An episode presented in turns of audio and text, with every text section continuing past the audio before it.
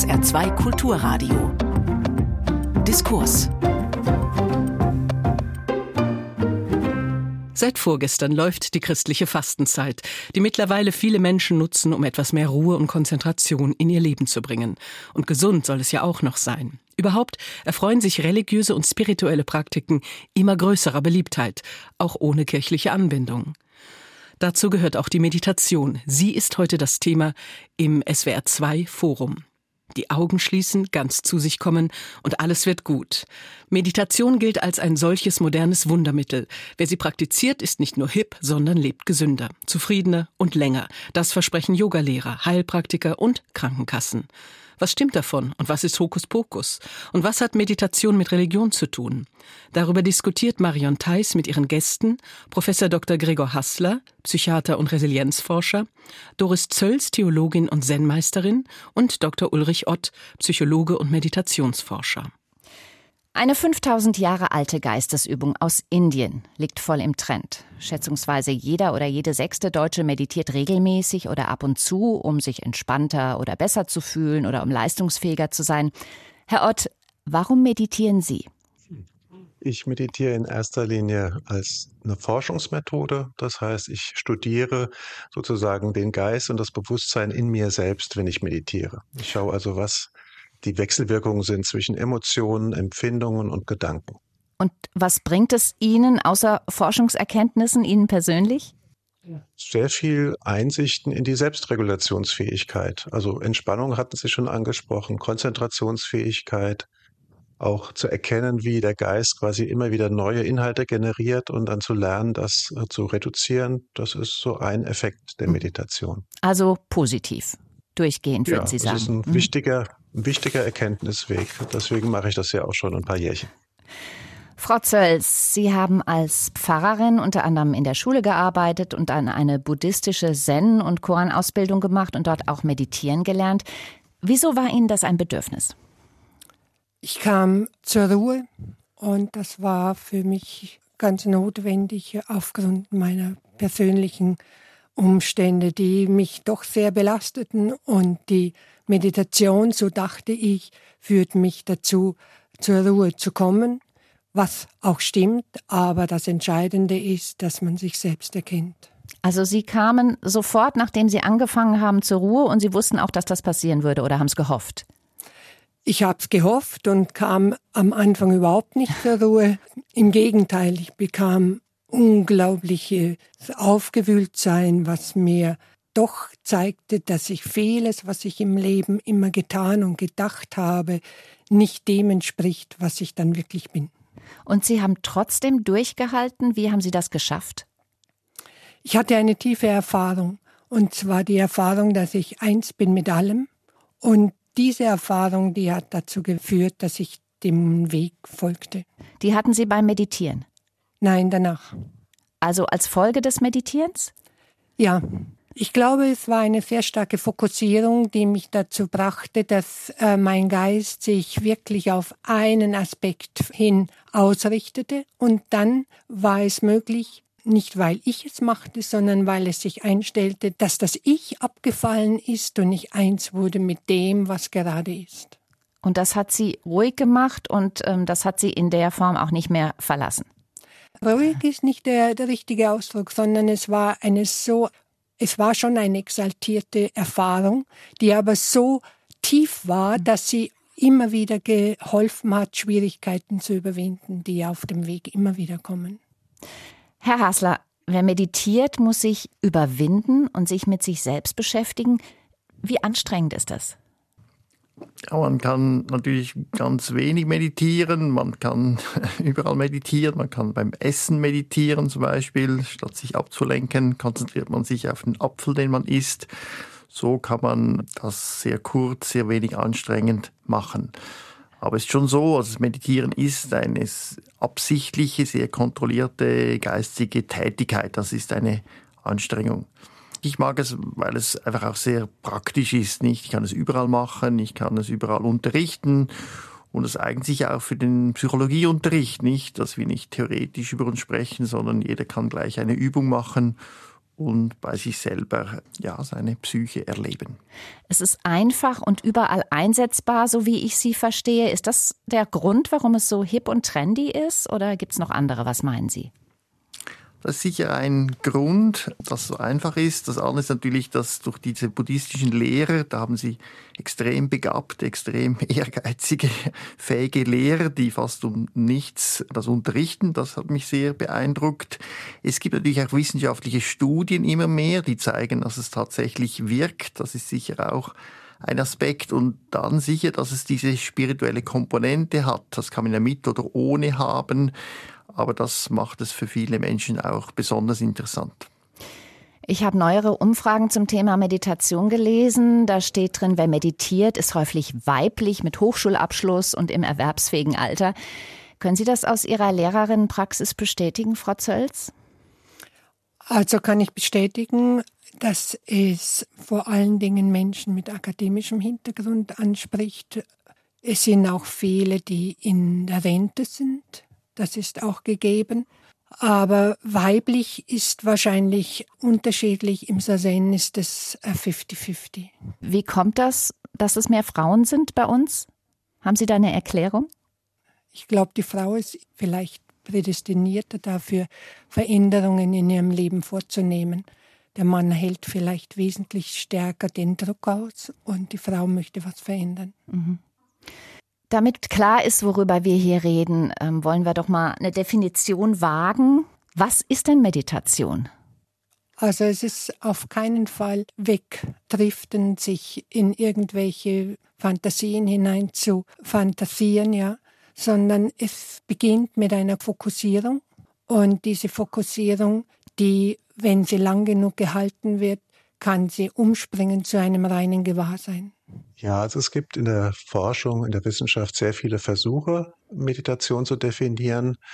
Das ist ein sehr schwieriges Unterfangen, weil es so viele verschiedene Techniken gibt. Und wenn man versucht, die auf einen Nenner zu bringen, dann wird die Definition so allgemein, dass auch andere Sachen drunter fallen. Deswegen sind ich und meine Kollegen auch dazu übergegangen, mehr klar zu klassifizieren, um welche Meditation es gerade geht. Es gibt verschiedene Gruppen mit Bewegungen, es gibt Achtsamkeitsmeditation, es gibt auch Meditationen, die sich vor allem um die Gefühle drehen, um die Kultivierung von Mitgefühl, von liebevoller Güte.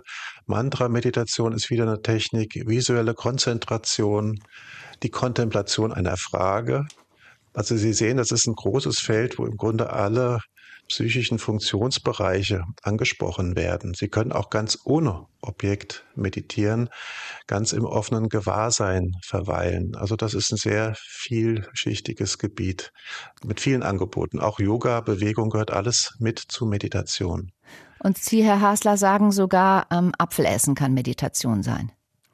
Genau, jetzt etwas pragmatisch gesagt kann man sagen, das ist eine spezielle Konzentration und ich glaube, der Zustand zeichnet sich durch Klarheit aus. Ich sage nur, das ist ganz wichtig, weil sehr viele Alkohol oder andere Substanzen machen ja so eher ein trübes Bewusstsein. Hier muss es klar sein. Und ich denke schon, dass man nicht handelt, ist ganz wichtig. Wobei das kann man. Es gibt auch Geh- und Apfelmeditation, aber dann handelt man hoch achtsam. Und vielleicht ein anderer Aspekt ist, dass man versucht, keine Urteile zu fällen. Man versucht, eine große Offenheit zu erreichen indem man nicht sofort gleich urteilt. Mhm. Und dann ist es natürlich auch eine Selbstbeobachtung. Man, man schaut, wie man auf diese Reize oder auf die Umgebung oder auch auf die Offenheit reagiert. Und das hat dann so eine psychologische Komponente. Man kann dann sehen, welche Vorgänge in sich eigentlich sich entfalten. Mhm. Ist denn autogenes Training auch eine Art von Meditation? Das kennen ja auch viele. Es gibt drei verschiedene Stufen im autogenen Training und die Grundstufe, die die meisten damit verbinden, mit den Formeln, mein rechter Arm ist schwer, mein rechter Arm ist warm, das würde ich sagen, ist eher ein autosuggestives Entspannungsverfahren. Dann gibt es aber noch die Mittelstufe und die Oberstufe des autogenen Trainings, die heißt tatsächlich in der Forschung auch autogene Meditation. Ja, also da haben Sie äh, einen fließenden Übergang. Auch der Übergang zwischen Meditation und Gebet ist fließend. Wann wird eine Mantra-Wiederholung eher ein Gebet? Und es gibt auch Sportarten, die sehr meditativ ausgeführt werden. Deswegen ist die Definition so schwierig. Wie ist das mit Kontemplation? Ist das auch ein Teil von Meditation oder eine Art Meditation? Ja, so in der Forschung ganz klar. Wenn ich mich mit Fragen beschäftige, wie wer bin ich, ist das äh, eine Form von Meditation. Es ist ein bisschen unterschiedlich von der Definition. Manche sagen, Kontemplation ist mit Inhalten, da beschäftige ich mich mit einer Frage und in anderen Schulen ist Kontemplation genau das Gegenstandslose Verweilen in der Bewusstheit. Also auch da herrscht ein bisschen definitorische Unklarheit. Also wir haben schon gesagt, Selbstbeobachtung ist wichtig, wertfrei. Also könnte man sagen, dass das Ziel ist, den Geist zu lehren? Wäre das richtig, wenn ich das als Laie so sage, Frau Zölz? Also diese Formulierung gefällt mir nicht, weil es eigentlich eine unglaubliches Gewahrsein ist und nicht den Geist. Den Geist kann ich beobachten. Ich kann beobachten, wie er denkt. Ich kann beobachten, wie, wie Gefühle auftauchen. Aber ich lenke nicht den Geist, sondern ich nehme ihn nur wahr. Mhm. Also ich sitze einfach oder was auch immer und mache gar nichts, ja? Und bin aber sehr achtsam und aufmerksam. Nicht einmal acht, ich bin gar nichts. Ich, ich mhm. nehme mein Ich so weit zurück, dass es nur noch Gewahrsein ist. Warum ist denn der Atem so wichtig bei der Meditation? Das ist eine Fokussierung, das ist ein Mittel, um äh, sich zu beruhigen und den Geist erstmal ruhig werden zu lassen, bevor dieses Gewahrsein eintreten kann muss eine Konzentration da sein und da ist der Atem unglaublich hilfreich. Zudem kann ich beim Atem auch üben, dass ich nichts mache, denn der Atem geschieht ja von alleine. Was am Meditieren ist denn buddhistisch? Also wenn man auf Buddha selbst schaut, dann ist Buddha ja nicht ein Heiliger, nicht ein Gott, sondern er ist derjenige, der diese Methode oder diese Funktion der Meditation gelebt hat und dann, dann äh, gelehrt hat. Und buddhistisch ist, dass wir auf dieses Erleben, das er selbst hatte, rekurrieren, uns daraufhin ausrichten und dem folgen. Mhm. Der britische Soziologe Theodore Seldin hält gar nichts von Meditation, überhaupt von der Achtsamkeitsbewegung. Der meint, sie halte die Menschen von etwas viel Wichtigerem ab, als es die Versenkung in den eigenen Atem je bieten könnte, nämlich vom Denken. Und er sagt auch, Mindfulness stellt einen ruhig und das sei genau das, was die Herrschenden wollten. Kann jemand von Ihnen damit was anfangen? Also mein Erleben ist ein ganz anderes, nämlich dass man ganz aktiv ist und nicht, dass man eine Versenkung hat und sich in irgendeine andere Welt hineinbeamt. Überhaupt nicht, sondern die Aktivität, auch die geistige Aktivität geschieht durch diese Zurücknahme der eigenen, des eigenen Denkens. Hält Meditieren unzulässigerweise vom Denken ab, Herr Ott? Was meinen Sie? Nein, also das würde ich auf keinen Fall so stehen lassen wollen. Im Gegenteil ist es so, dass viele Meditierende uns auch in Interviews berichten, dass sie durch die Meditation viel mehr zu sich selbst kommen, selbstbestimmter werden, auch merken, was in ihrem Leben nicht stimmt und auch vielleicht in der Umgebung und eher aktiv dann daran gehen, das zu ändern. Es gibt immer wieder diesen Vorwurf von Meditation als Weltflucht oder Nabelschau. Ich glaube aber, das ist gerade bei Achtsamkeit nicht so. Man kommt zu sich, also man setzt sich sozusagen hin, um zu sich zu kommen und dann, wenn man aber aufsteht vom Kissen, geht die nächste Übung los, bei sich zu bleiben.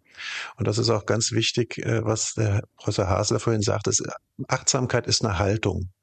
Ja, das ist nicht eine reine Technik, sondern eine Geisteshaltung, die ich eigentlich bei jeder Art von Handlung ausüben kann. Also auch wenn ich sehr aktiv bin, selbst wenn ich denke, ja, auch selbst wenn ich meinen Geist mal schweifen lasse, kann ich das sehr viel bewusster tun durch die Übung in der Meditation und der Achtsamkeit. Frage an die Neurowissenschaftler unter Ihnen. Was genau passiert denn beim Meditieren? Was wir wissen aus so funktionellen Imaging-Studien ist, dass äh, wir im Hirn ein Netzwerk haben. Wir nennen das Default Mode Network. Und da finden eigentlich die Selbstgespräche statt. Also sobald wir nicht aktiv sind, äh, wird dieses äh, System stärker. Und sicher hat das zu tun, dass wir dauernd über uns denken oder uns Vorwürfe machen und so weiter. Und man sieht, in der Meditation nimmt die Aktivität dieses Netzwerks ab zugunsten eher von sensorischen Netzwerken, also von direkter Wahrnehmung. Und das ist auch eine Lehre von Buddha, mal wegkommen von diesen Gedanken, aber nicht jetzt von, von überlegten Gedanken, sondern von diesen automatischen Gedanken. Es ist nicht das Denken gemeint, das Rationale, sondern dieses automatische Denken hin zur Realität, zu den direkten äh, Sinneswahrnehmungen. Und das ist sicher mal wichtig und ich denke, wenn man das gesellschaftskritisch betrachtet, wir werden immer mehr abgelenkt durch die Werbung, durch natürlich auch Medien, durch Social Media und so weiter. Und da äh, verlieren wir uns. Wir sind immer mehr exzentrisch oder extravertiert und die Meditation hilft eigentlich wieder zu uns zurückzukommen. Ähm, und eben es wieder nicht das äh, philosophische oder rationale Denken gestoppt, sondern dieses automatische Reagieren auf die Umwelt. Also dieses Gedankenkarussell wird ausgeknipst, das ja auch viele Menschen plagt, ne? Genau, das ist wie ein Radio, der nicht richtig eingestellt ist und das redet und redet und redet. Das ist ja das Denken, das man eher stoppen will. Oder man muss nicht stoppen, dass man einfach auch beobachten will oder man will sich diesem Gespräch nicht ausliefern. Und das meinen Sie, ist schlimmer geworden oder heftiger geworden, seit wir mit mehr und mehr Reizen von außen und auch mit mehr Ablenkungen konfrontiert sind? Ja, also ich denke, dass es ist sicher so, dass einfach sehr, sehr viele Menschen ist so häufig ein psychiatrisches Symptom geworden, dieses etwas abstrakte, automatische Denken und viele Menschen leiden darunter und das macht, dass man sich so getrennt fühlt von der Umwelt, aber auch von anderen Menschen. Und das ist schon so ein Extrem, oder Rumination nennt man das auch, so dieses Grübeln. Ja, ganz, ganz viele Menschen leiden darunter. Ob das stärker ist, weiß ich nicht, aber ich denke schon und da ist schon Meditation ein gutes Gegenmittel. Wie weit kommt man denn da im besten Falle bis zu einer Art Trance? Also Trance ist jetzt ein Begriff, mit dem ich mich sehr viel auch in der Forschung beschäftigt habe. Und das ist unheimlich kontrovers, auch in der Meditationsforschung, ob jetzt Meditation was mit Trance zu tun hat. Ganz klar ist eigentlich, dass Achtsamkeit das Gegenteil von Trance ist, weil sie da nicht versunken sind in irgendeinem Objekt und das andere ausblenden, sondern bei Achtsamkeit sind sie offen und ganz in der Gegenwart. Deswegen ist der Atem auch so ein wunderbares Objekt für die Verankerung der Aufmerksamkeit, weil sie da in den Körper hineinkommen, ins Empfinden, ins Spüren und in die Gegenwart, weil das ja immer der gegenwärtige Atemzug ist, den Sie da wahrnehmen. Mhm. Bei Trance, äh, es gibt Trance-Meditationen, vor allem intensive Mantra-Meditationen, wo Sie sich ganz tief in ein ein Mantra versenken, das auch emotional sehr aufgeladen ist. Und da tritt es tatsächlich auf, dass sie sich selbst, die Umgebung und den Körper auch ausblenden können. Es gibt also Trance in manchen Meditationstechniken, aber gerade bei der Achtsamkeit eher nicht. Mhm. Das hört sich für mich an wie ein Widerspruch. Auf der einen Seite lasse ich alles sein, auf der anderen Seite bin ich aber aufmerksam und achtsam und versuche etwas zu erreichen. Das klingt schwierig. Ist es das? Nein, ich glaube, Sie haben es ganz genau verstanden. Also ich glaube, Meditation, jeder kann mal anfangen, aber es ist wichtig, dass man Anleitung hat und man kann dann immer besser werden. Aber ich glaube, Sie haben das, Frau Theis, sehr gut auf den Punkt gebracht. Genau, es ist diese extreme Offenheit kombiniert, aber auch mit einer sehr großen Kontrolle, also psychologisch gesprochen. Das klingt ja, als wäre Meditation ein Heilmittel für vieles, ein Problemlöser. Kann Meditation Therapie sein? Ja, also da gibt's unheimlich viel klinische Studien in allen möglichen Bereichen, bei Angststörungen, bei Depressionen, bei Suchterkrankungen, natürlich auch Schmerz und äh, allgemeine Stresserkrankungen, dass Meditation da sehr hilfreich ist und auch bei körperlichen Erkrankungen, wo man es erstmal nicht vermuten würde, wie Krebs, kann es helfen. Nicht den Krebs wegzumeditieren natürlich, aber die Begleitsymptome von Krebserkrankungen sind natürlich häufig Angst, Schmerzen und Depressionen und da ist Achtsamkeit sehr wichtig oder sehr hilfreich. Da gibt es so viele Studien, dass das heute niemand mehr ernsthaft bezweifeln kann. Ich habe schon erfahren, dass die Menschen mit ihrem Leben wesentlich besser zurechtkommen. Das heißt nicht, dass das Leben einfacher wird, aber sie können die Dinge, die auf sie zukommen, annehmen und können sie auch bewältigen. Sie fallen nicht in irgendwelche infantilen Verhaltensweisen zurück oder in, in psychische Störungen, sondern sie halten es aus. Also, ich habe gelesen, dass man Meditation zum Beispiel einsetzt, um Gewicht zu verlieren oder bei Alkoholsucht oder um sich das Rauchen abzugewöhnen. Funktioniert das tatsächlich? Also diese extremen Übungen, die habe ich natürlich bei meinen Leuten nicht praktiziert. Das ist, glaube ich, dann eher im medizinischen Bereich, dass man das einsetzt. Aber Zen ist ein so schwerer Weg, dass wenn jemand diesen Weg geht, er auch mit seiner Sucht zurechtkommt. Was meinen Sie, Zen ist ein so schwerer Weg? Er verlangt davon, dass man wirklich das Ich auflöst. Und dieses Ich, also ist eine ganz große oder schwere Hypothek, die der Mensch mit sich schleppt. Und dieses Ich, wenn es aufgelöst wird, bekommt auch unglaublich Angst. Und diese Phase muss man durchstehen. Und deswegen ist Meditation im, im Sinne von Zen nicht etwas, was so ein leichter Spaziergang ist, sondern es ist wirklich eine Herausforderung für den ganzen Menschen. Das klingt sogar so, als wäre es besonders schwierig für Menschen, die vielleicht psychisch oder physisch angeschlagen sind. Ist das so? Ja, da muss man wirklich darauf achten, dass psychisch angeschlagene Menschen, dass für die noch nicht der Sinnweg geeignet ist. Herr Hasler, hilft Meditation, um psychische Leiden zu lindern? Oder vielleicht eher das Gegenteil? Ja. Genau, man muss das sehr differenziert betrachten. Also angefangen das mit der Stressreduktion, das sind die Menschen, die nicht psychiatrisch krank sind, sondern eben so einen Krebs haben oder sonst eine Krankheit. Und hat er sich als sehr wirksam erwiesen. Und zum Beispiel auch bei einer schweren Depression ist es nicht so geeignet, aber wenn man nicht mehr depressiv ist, eignet sich, dass man keine Rückfälle hat zum Beispiel oder bei Ängsten kann es sehr gut sein. Beim Übergewicht sieht man allein, ähm, ist es keine Gewichtsreduktionsmaßnahme. Aber es ist begleitet. Man macht zum Beispiel ein intermittierendes Fasten und das begleitet man mit Achtsamkeit so, dass letztlich diese Verhaltensänderung, die doch notwendig ist, ja, besser verstanden wird oder man versteht, weshalb es so schwierig ist oder äh, man kann es auch dann nachhaltiger durchführen. So ist es häufig so eine Zusatzbehandlung. Ich habe auch gelesen, dass eine chinesische Studie besagt, dass Meditieren die Darmflora verbessert. Haben Sie da auch Erkenntnisse? Ja, das geht natürlich schon über das Meditieren und das achtsame Essen, äh, denke ich schon, dass sich das, das Essen ändert, oder? Weil ich dann nicht mehr so ungesunde Dinge esse oder auch nicht unbewusst esse am Bildschirm, dann esse ich letztlich weniger und gesünder und das, denke ich, führt dann zur Veränderung der Darmflora. Wie das direkt geht, ist nicht völlig ausgeschlossen, aber das, ja, das wäre schon eine Spekulation. Also Sie meinen, dass es nicht immer, wenn Meditation heilt, die Meditation allein ist, sondern ein Zusammenspiel von mehreren Faktoren und dass Meditation dabei helfen kann? Ja, das denke ich. Es braucht dann immer noch die Verhaltensänderung. Nur Sie müssen sehen, die Meditation selber ist eine Verhaltensänderung. Es ist das Nichtstun.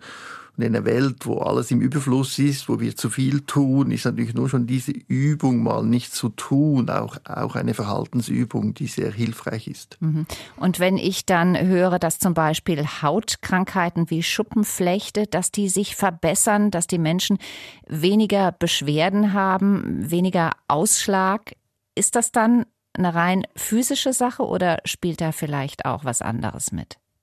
Also eins ist natürlich Stress, müssen Sie sehen, ist ja nicht nur für psychiatrische Krankheiten ein allgemeiner Risikofaktor, auch jetzt nicht für die Psoriasis oder so, also Schuppenflechte, sondern so ein Schub wird ausgelöst durch Stress. Und wenn ich das Stressmanagement verbessere, dann verbessert sich die Krankheit. Das andere ist ja, dass sich die Leute dann kratzen und das verschlechtert die Krankheit bei gewissen juckenden Hautkrankheiten. Und wenn die Leute meditieren und eben lernen, nichts zu tun, also auch nicht zu kratzen, dann kann das die Krankheit verbessern.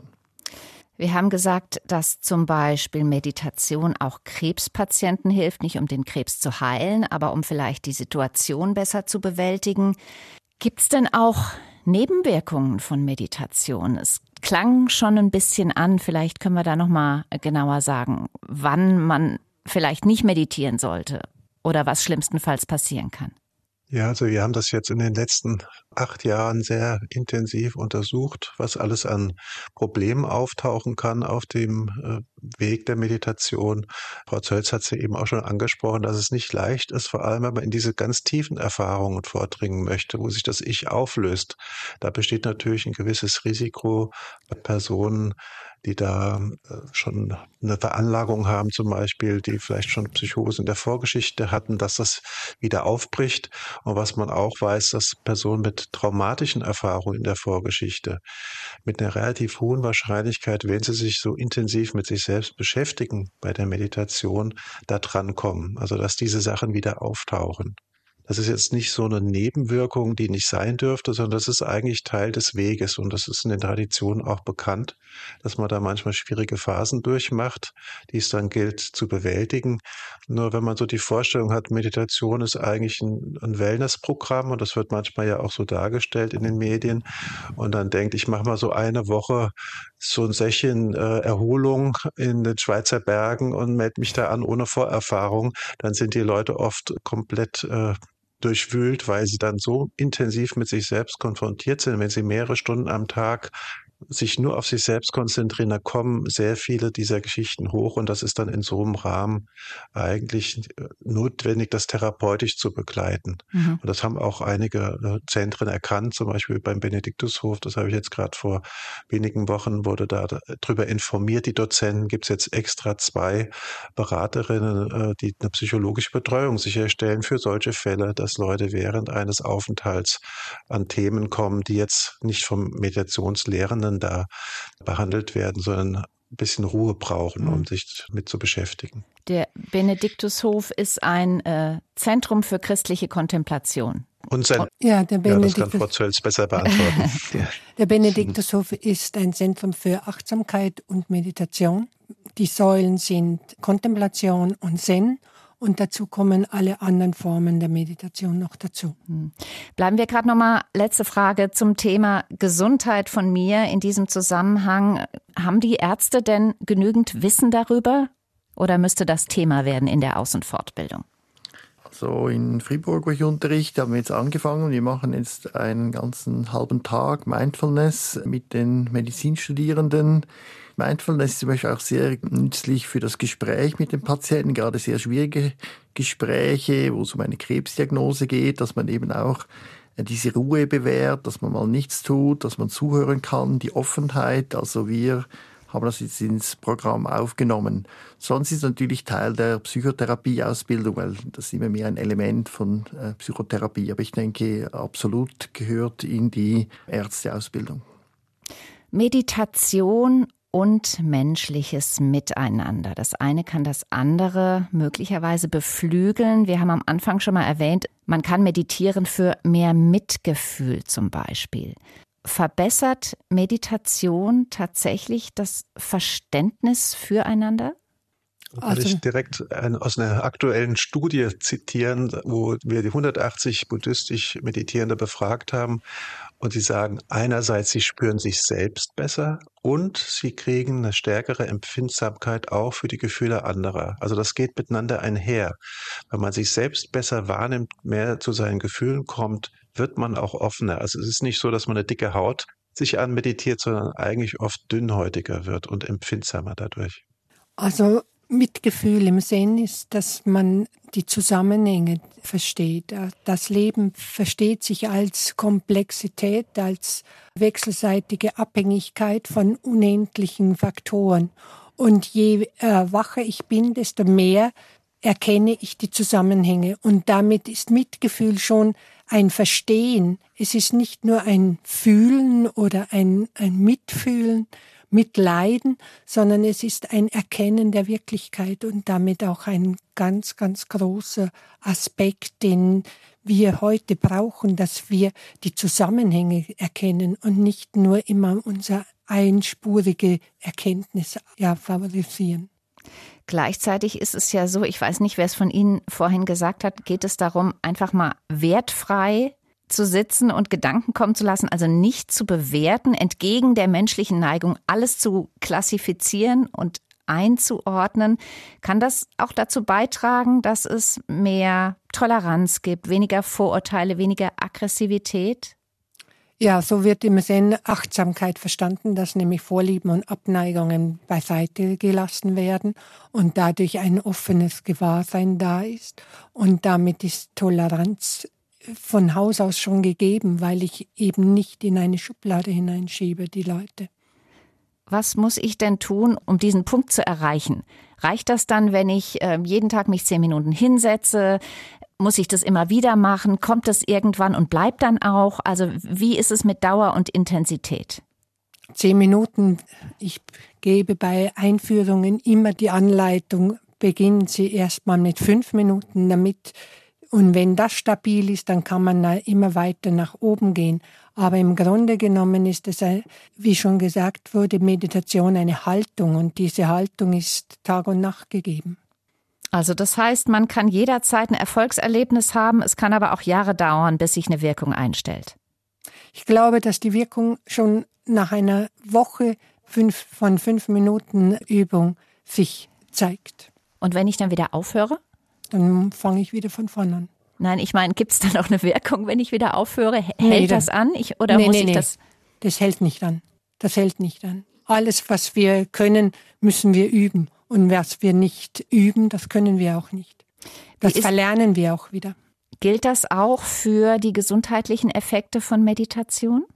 Da gibt es bestimmt Untersuchungen, aber ich kann mir nicht vorstellen, dass es bleibt, wenn, wenn die Meditation oder wenn die Haltung der Meditation zurückgeht, dass dann die gesundheitlichen Erfolge sich, dass die bleiben. Es gibt ja nichts, was bleibt diesen Studien sieht man, dass erstmal die angeleitete Meditation sehr wichtig ist und schon die Meditationsstunden. Das ist ganz klar ein Trainingseffekt, den man da sieht. Und nicht auch Buddha, ich glaube, sein Lieblingsverb ist kultivieren oder Kultivierung. Also da geht es schon darum, eben diese Haltung zu kultivieren. Also es ist schon nicht so, dass man denkt, man macht das einmal und dann geht das so, sondern wenn man einfach mehr übt, das in den Alltag integriert, dann verändert sich allmählich diese Haltung zu einer eher achtsameren Haltung und ich glaube, die, die hat dann die Wirksamkeit. Ist das nicht auch so, dass die Gehirnsubstanz wächst und wir damit Demenz vorbeugen können? Ja, das sind immer so sehr große Claims. Also Demenz verstehen wir sehr wenig, hat auch nicht so viel mit Psychologie zu tun, wie man vielleicht denken könnte. Aber es ist schon so, dass man sieht, äh, Leute, die immer gestresst sind, die haben etwas weniger graue Substanz und es ist schon so, dass Leute, die viel meditieren, vor allem auch in diesen Hirnregionen äh, wie die Inselkortex, also Inselrinde, wo das Bewusstsein wahrscheinlich generiert wird, dass da das Volumen oder diese graue Substanz zunimmt. Nicht, man muss sehen, das ist nicht so magisch. Wenn ich viel Tennis spiele, nimmt auch nimmt eine Region zu, die fürs Tennisspielen braucht. Wenn ich natürlich meine Achtsamkeit oder Konzentration schule, dann sehe ich das auch im Hirn, dass dann da in diesen Regionen die graue Substanz zunimmt. Ja, es ist auch so, dass es nicht unbedingt aufgebaut wird sondern auch oft der Abbau, der einfach altersbedingt auftritt, verlangsamt wird. Mhm. Da gibt es eine sehr schöne Studie, die gezeigt hat, dass quasi die Meditierenden vor allem im Alter, so ab 50 Jahren eben nicht mehr so schnell altern, wenn man sich das anschaut, wie da die, die Hirnstrukturen sich abbauen, einfach ganz natürlicherweise. Ja, und da wir immer älter werden, wird dann auch das Demenzrisiko steigern sich. Und da sieht man, dass es bei den Meditierenden flacher verläuft. Mhm. Frau Zölz, was hat Meditation mit Gott zu tun, wenn überhaupt? Das hängt natürlich vom Gottesbegriff ab. Aber wenn ich Gott zum Beispiel als allumfassendes Sein erfasse oder verstehe, dann ist Meditation eine Möglichkeit, dieses allumfassende Sein zu verstehen, zu erkennen.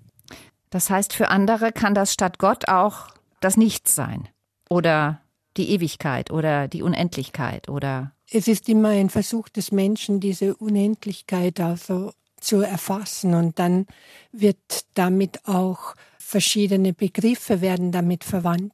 Aber das Nichts will ausdrücken oder auch die Lehre, wie es im Zen heißt, dass sich ja alles bewegt, unentwegt in Bewegung ist und in unendlicher Abhängigkeit ist. Und sobald ich etwas festhalten will, ist es nicht mehr die Wirklichkeit.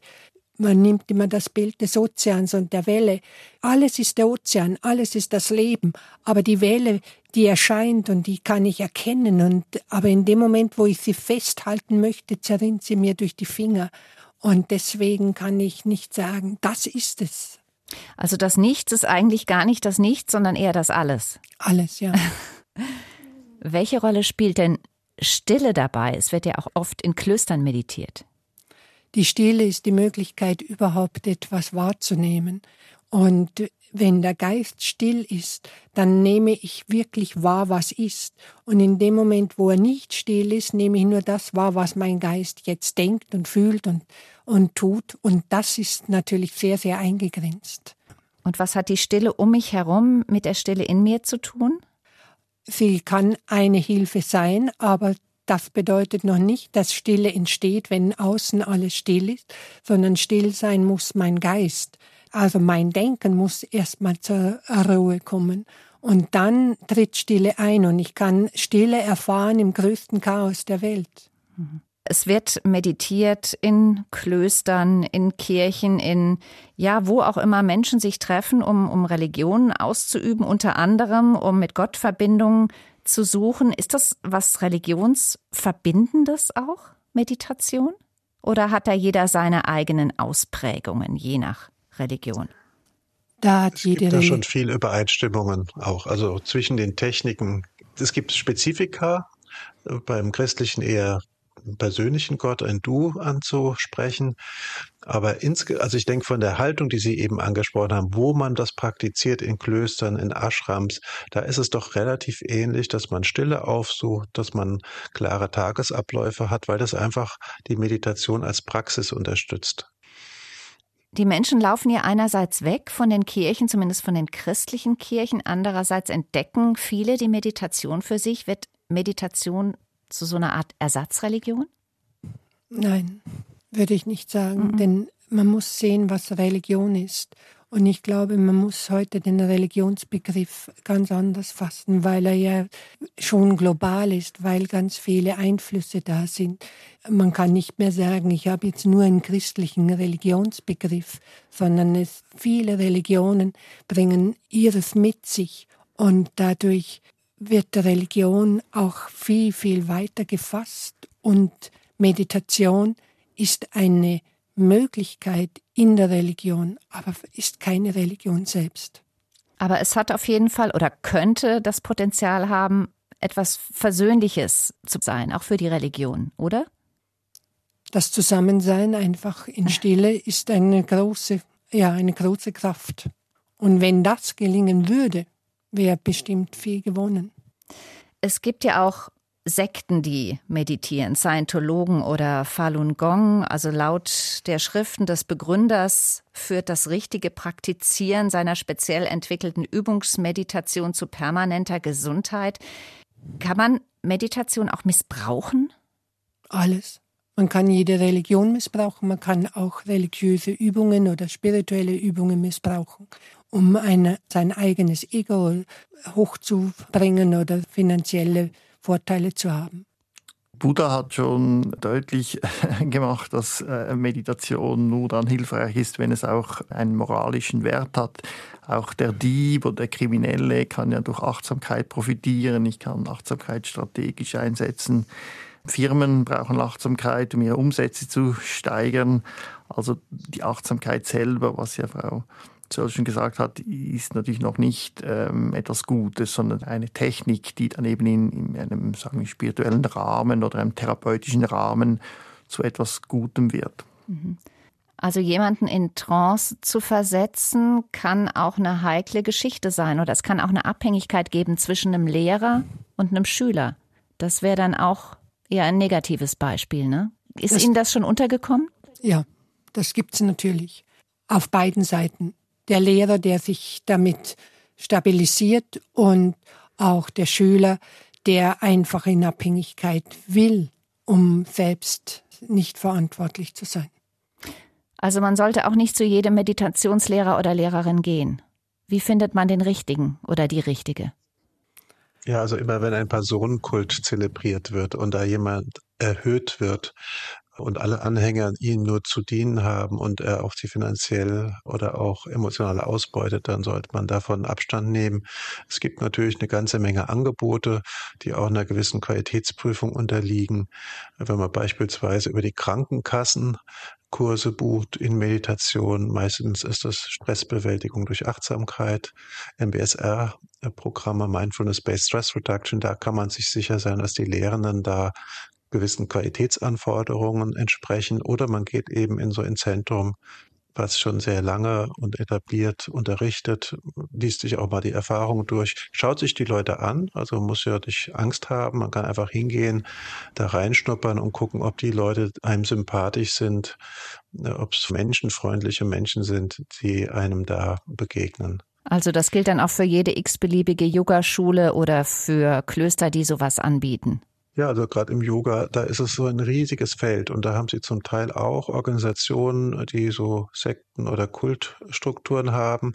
Aber äh, also da müssen Sie wirklich vorher so ein bisschen sich informieren, auch bei den äh, Volkshochschulen zum Beispiel. Die haben eine eigene Handreichung, um so ein bisschen zu sondieren, welche Yoga-Angebote können wir ins Programm aufnehmen, welche sind eher kritisch, gefährlich. Und da muss man sich wirklich vorher informieren, sollte man sich, um in diesem Dschungel des Angebots sich zurechtzufinden. Es gibt Yoga in ganz vielen Varianten, von sehr sportlich und körperlich fordernd und auch zum Teil sehr teuer, bis hin zu eher spirituell ausgerichtet. Meditation wird ja in manchen Kreisen auch angeboten, um die Leistungsfähigkeit zu verbessern. Also zum Beispiel Workshops aus dem Silicon Valley sind bekannt.